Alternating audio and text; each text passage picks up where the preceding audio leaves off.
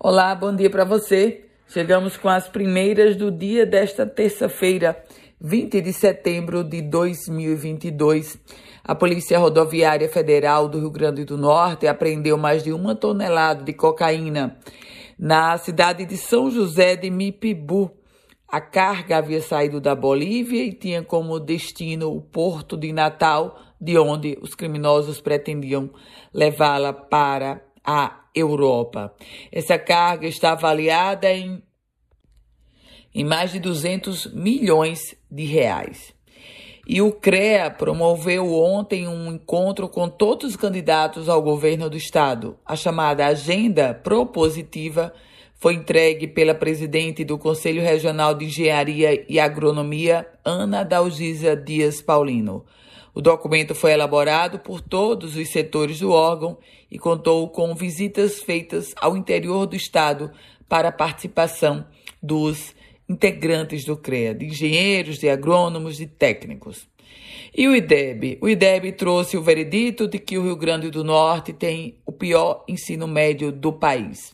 O secretário estadual de Educação, Getúlio Marques, em entrevista à imprensa, ele disse que esses números são questionáveis porque, segundo ele, foram avaliadas apenas 4% das escolas do estado do Rio Grande do Norte. A pauta agora é policial. A Polícia Civil recuperou parte do material furtado do Fórum de Justiça da cidade de Macaíba, região da Grande Natal. O suspeito reagiu à abordagem policial, acabou sendo morto. A invasão ao fórum, ela aconteceu no final de semana e só foi descoberta ontem pela manhã, quando os funcionários chegaram ao local.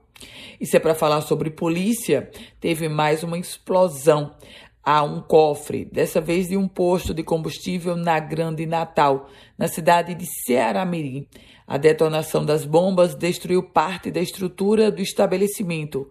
Ainda não foi divulgado o valor da, do roubado por esse, pelos criminosos a partir dessa explosão no posto de combustível. E a Secretaria Estadual de Saúde divulgou o balanço do dia D de multivacinação, realizado agora no último sábado.